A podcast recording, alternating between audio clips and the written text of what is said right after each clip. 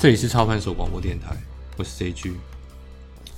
今天我要跟大家谈的是如何专注在自己，如何不被他人影响情绪。因为太多人都是因为被别人影响情绪而股票做不好。我们以前做股票是很亲近，其实只要在股票市场认真，我们都会认识一些志同道合的朋友。在我刚进市场的时候，也因为在论坛有一点名气。所以也认识了不少和我差不多有厮杀经验的中老手，有的做期货，有的股票，有的期货当冲。那我自己是偏好三百点甚至一千点的波段，这是大家知道。我们在盘后多少会谈到一点点盘势的状况，但大部分的时候只是检讨。我们从来不提今天赚多少，这边要注意，从不说自己赚多少，这个关键很重要。我们的话题都是在勉励而已。可是回顾现在很多股市资讯，因为社群发达的关系，每个人突然铺天盖地多了好多的网友，而且在这些地方看到都是赚钱，下午去吃牛排去享乐，而没有人在检讨。我看到的都是在彰显自己多厉害，而不是专注在策略上的讨论跟勉励。这会有两个问题，这两个问题会严重影响我们的操盘心情。第一个，你会一定会想。为什么大家都赚钱，只有我赔钱？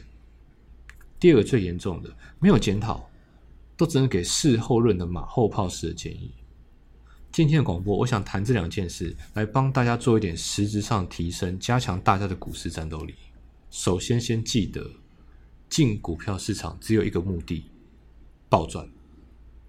所以，网络像现在那种小赚小赔，基本上都不是我们该有的目标。也因此，这不应该快要影响我们的心情。不要把一时的赚赔放在心上，因为小打小闹谁不会？而我们进市场又有谁只是为了这个小赚小赔呢？我刚进市场的时候，因为资本小，包括跟岳母借的钱，我大概就是二十万上下。对我来说，只有两条路在我眼前做选择。第一条，因为钱太少，所以我要想办法成为更高薪水的补习班老师。以我当时的理解来讲，一年可能可以赚一百万，存个几年大概就会有三百万了。存到三百万，以我的技术，期货我只要一年赚一波，我就可以翻到千万。这个是可以，但是要五年，急不得。第二条路就是用我现在所学，一年翻三次，一次两倍起跳，这样一年后我就有机会赚到两百万。有没有风险？有。顶多就是二十万，剩下就是我该怎么做到这件事情的问题。评估后，我选择后者。不到一年，我有了第一个两百万。今天的广播的重点不在于如何做这件事情，今天的重点在我专注的目标是哪一种。大家了解我意思吗？人生其实真的很有趣，你可以随意设定目标，设大一点的目标，只要肯努力。然后老天点头，那就没有什么做不到的事情。因此，我建议，我建议大家专注在大目标，而不是小目标。根本不需要在意网络上的小赚小赔。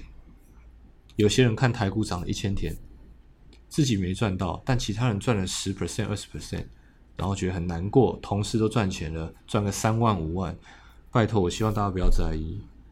我们应该问自己，如何一次赚非常多。或者把目标改成如何每年赚二十 percent，其实只要狠下心来，这些都是百分之百做得到的事情，就是怕大家不敢想而不去做罢了。白日梦又怎么样？计划错误连连也没有关系，你只要敢想，有一天总会走到远方的。所以接下来我要谈的是如何走到远方。我曾在八九年前因为好胜的关系，在一个地方每天破对账单，证明我很厉害。也因为这样，我吃了大亏，因为我太在意别人的眼光，而导致交易失常。今天赚五万，明天只赚一万，别人觉得你退步了，我的口味跟我的观众一起变重了。本来看的觉得很厉害，看习惯也没什么，因此变得患得患失。所以也因为这样，看我部落格都知道，我鼓励大家赚钱，千万不要告诉别人赚多少，不要讲赔钱可以讲，赚钱不要讲。我们很容易被这些影响而失去在股市赚钱能力。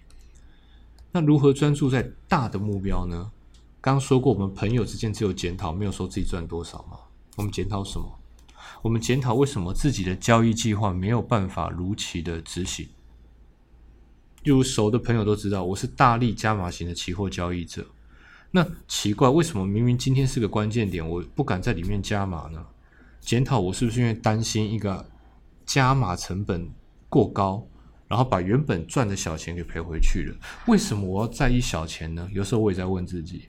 总之，我们检讨的是各种和技术无关的东西。